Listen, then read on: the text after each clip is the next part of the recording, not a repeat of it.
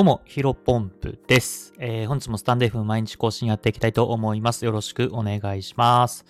えー、本日のテーマなんですが、当たり前の基準は10代後半から20代前半で決まる、えー、こういったテーマでお話をしていきたいと思います。まあ、まず最初にね、えっ、ー、と、前提条件というか 話させていただきますと、まあ僕はまだ28歳、今年29歳かな、えー、になりますので、まあ、なんだろう、僕が50歳とかだったら、この話ってめちゃめちゃ説得力あると思いますけども、まあ僕自身がまだ20代後半でね、30代前半にも差し掛かってない形で、まあ短い人生経験なので、で、うん、まあもしね、この放送を聞いている50代の方とか40代の方がいらっしゃったら、あ違うよっていうふうに思っていただければコメントとかね、いただければなというふうに思うんですけども、まあ僕が今まで生きてきたりとか、あとはまあもちろん年上の方とかを見てね、えー、まあ10代前半から20代、あ、ごめんなさい、10代後半から20代前半で、まあ当たり前の基準っていうのは決まっていくんだろうなっていうのは、えー、お話をさせていただければなと思います。よろしくお願いします。えー、早速本題ですね。えっ、ー、と、まあ、僕というか、うんと、どうだろうな。まあ、コツコツやるのがね、一番強いなって最近改めて思ったんですよね。うんと、まあ、僕自身ね、めちゃめちゃ凡人というか、まあ、むしろ凡人以下、えっ、ー、と、頭も良くないし、うん、不器用だし、うん、何かしらね、ネガティブに考えがちではあるんですけども、まあ、最近ね、えっ、ー、と、最近というか2021年、2021年、えー、1月からプログラミングとブログの勉強を始めて、えー、最近は TikTok、Instagram っていうのをやらせてもらっています。で、Instagram に関しては、まあ、フィード投稿とかリード投稿含めてね、えー、ゴールデンウィークから毎日投稿とか3ヶ月半ぐらい、えー、毎日やっていて、えっ、ー、と、まあ、ただそれはちょっと実績として弱いか。えっ、ー、と、もっと続けてることで、ブログかな。えー、ブログに関しては2021年の2月からですね、2年半ぐらい、えー、ブログやっていて、今何記事ぐらいなんだろうな、200、ごめんなさい、ちょっと見ますね。200、259ですね。うん。あの、だから260記事ぐらい。で、一応、あの、クローズコミュニティ向けにもブログ書いているんです多分それが2、30記事だから、まあまあ、うん、まあ、ノートとかも書いてるから、まあ、今まで300記事ぐらい、えー、書いてるのかなというふうに思います。まあ、そんな感じで、まあ、ずっとね、継続ができてきていて、うん、あとはこの放送か。このスタンド FM もね、さっき見たの486回で、これが487回目の放送ですね。もう少し500回ってやばくないですか？これもね、2021年確か9月からかな、9月か10月からね、始めて、うん、あの、非常にね、えっ、ー、と、毎日コツコツ喋ることによって、最初の方ね、法の放送を聞いてもらえれば一目瞭然なんですけども、うん、まあ最初は本当にね、台本一軸書いて、えそれを読み上げるっていうただの作業でしたけども、今、今現在はですね、まあタイトルだけ決めて、え僕の頭の中に考えてることを話していくみたいな感じで、まあ、しかもぴったりね、10分で、えー、終わらせるように、まあコンパクトにね、まとめられるように話せるようになってきたので、やっぱりここら辺は、えー、コツコツ努力してきたからかなというふうには僕自身も思っています。もちろんね、えー、まだまだこれで満足するわけにはいかず、えっ、ー、と、まあ、かねてから言ってますけど、 stand.fm じゃなくて、まあ、スタンド FM もちろん感謝させてもらっているんですが、まあ、 Voicy っていうね、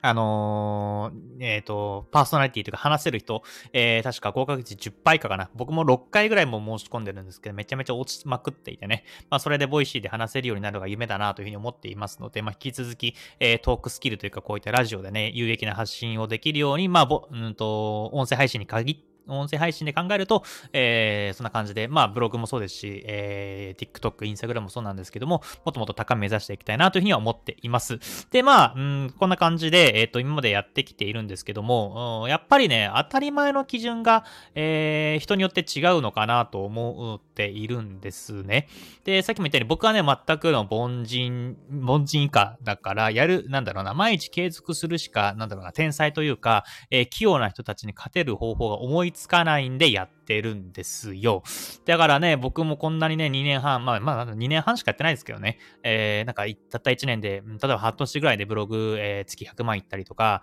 えー、半年でフォロワー、インスタグラムとかね、TikTok1 万人いったりとかっていう、まあ、猛者がいるわけじゃないですか。まあ、そういう人たちに、まあ、才能では勝てないので、ローで、えー、頑張って努力させてもらってるつもりなんですけども、まあ、結構、まあ、そういうふうに毎2年半ぐらいで毎日コツコツやっていると、結構ね、あのー、まあ、ヒロポンプさんって結構当たり前の基準っていうか、あよくそんなにできますね、みたいなことを言われるんですね。でも、僕からしたら、あのー、2年半前以降、前、2年半より前、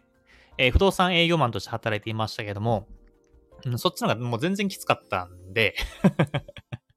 うん、あのー、ね、今振り返ると、朝8時ぐらいに出社して、えー、帰ってくるのが23時とか、うーんぐらいな生活していて、もうね、あの、朝から晩まで働いて、上司に詰められて、えー、ちょっとね、あの、ストレスが溜まって、みたいな働き方をしていました。で、あとは、あれですね、えっ、ー、と、10代に限った高校時代は部活、えー、をやってていて、まあ、これもね、朝から晩まで学校、まあ、もちろん学校行って、学校終わったらすぐ部活行ってね、で、部活終わった後、僕、寮生生活していたんで、あの、一人暮らしというか、その、実家というかね、家じゃなかったから、もうずっと先輩に囲まれて、あの、まあ、僕の先輩はね、めちゃめちゃいい人で、えー、感謝してて、あの、なんかパワパワハラとか、そういう変なものを受けなかったですけども、まあ、やっぱりそれはそれで4人1部屋なんで、まあ、単純に実家暮らしをしている人よりかはストレスが溜まりやすかったのかなというふうには思っております。まあ、そんな感じで、んまあ、10代後半から20代前半っていうのは劣悪な環境ですよね。言ってしまうと。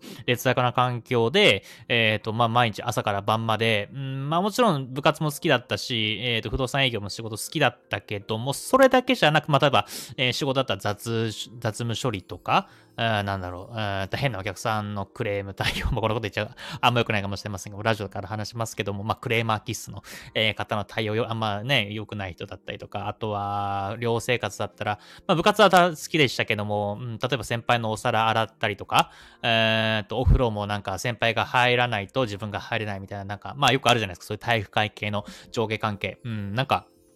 僕はそこら辺ね、理解、理解できなかったというか、もちろんね、実行してたんですけど、別に年関係なくねえか、年でだけで決まったらね、あの、そんな、なんだろう、能力とかで決めた方がいいのになというふうには思っていたんですけども、まあ、それになんか自分自身がやりたいことができていなかった、できない、できない時間というかね、え、ストレスがかかることも多かったんで、まあ、それを比べたら今2年半、えー、経ってから、今の状況っていうの本当に自分が好きなことをやれている。もちろんね、あの、なんだろう、うんと、多分インスタグラムが伸びないとか、TikTok の、えー、再生回数が全然伸びないとか、そういうストレスかかる時もありますけども、それはそれでなんだろう、自分自身が、えー、目指すべきところっていうのってための通過点にだと思っているので、まあ、試練というかね、苦しいこともありますけども、それはそれで、まあ、ひっくるめて、えー、全て楽しいというか、やりたいことをやれているなというふうに思っています。だから、えー、僕今現時点でお盆休みですけども、えー、朝、まあ、ちょっと今日ね、10時過ぎぐらいで起きちゃいましたけども、えー、10時過ぎに起きてブログを書いて、えっ、ー、と、TikTok じゃなくて Instagram の投稿2つやって、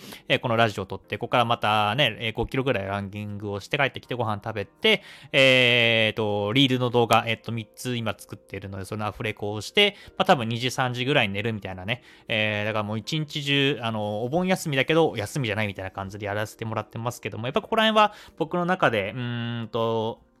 10代後半から20代前半の、まあ、苦しい環境と比べたら100%ね、100%というか、100倍か、100倍、幸せな生活が送れているので、うんまあ、全然苦じゃないなというふうに思っています。で、まあ、こんな感じで当たり前の基準っていうのが、まあ、僕自身ね、人に言われるのは気づかなかったんですけど、まあ、確かに、えっ、ー、と、1日12時間以上作業するみたいなところは、えー、高いのかなというふうには思っているんですが、まあ、やっぱりここはね、うんと、10代後半から20代前半で、人それぞれぞれのうんと価値観というか当たり前の基準っていうのが結構変わっていくのかなというふうに思っています。それこそ、うん、例えば最近で言うと、パッと思いつくのは、キングコング西野さんとか、まあ、まあ、僕と比べると申し訳ないですけどね、僕の多分100倍以上、もっともっとか、えー、量だけじゃなくて質も高いですよね。あの方も多分もう10年以上休み取ってないみたいなことをなんか Voicy かなんかで話されていましたんで、まあ、ああいう方も多分ね、学生と高校卒業してから多分すぐキングコング結成して、すぐテレビで売れてみたいな感じで、多分もう寝ない、もう睡眠時間も削ってネタを書いてっていう生活が多分10代前後半から20代前半で、まあ、羽飛びだったと多分、羽飛びも多分20代前半とかなのかあんまわかんないですけど、多分若いうちにやられていて、まあそこら辺の多分ね、寝ないでが当たり前みたいな基準で、まあ、42、3歳だと思いますけども、そんな感じでずっとやられていると。まあ、だからこそ、この当たり前の基準っていうのは全然変わっていくかなと思っています。まあ、とはいえ、うん、まあ、今からね、あの、習慣を変えることによって当たり前の基準っていうのはもっともっと向上できるとは思っているので、僕もね、まあ、これから30代差し掛かりますけど、もっともっと、えー、20代前半とか10代でやってた価値観とか当たり前の基準をもっともっと、えー、まあ、今度、今後は質を高めるっていうところでもね、えー、量だけじゃなくて質を高めるっていうところもやっていきたいなというふうに思っております。えー、本日の、えー、テーマとしては当たり前の基準は10代前から20代後半で決まるよという話でございました。えー、本日の話は以上です。それとも、えー、それではまた明日からもよろしくお願いします。失礼します。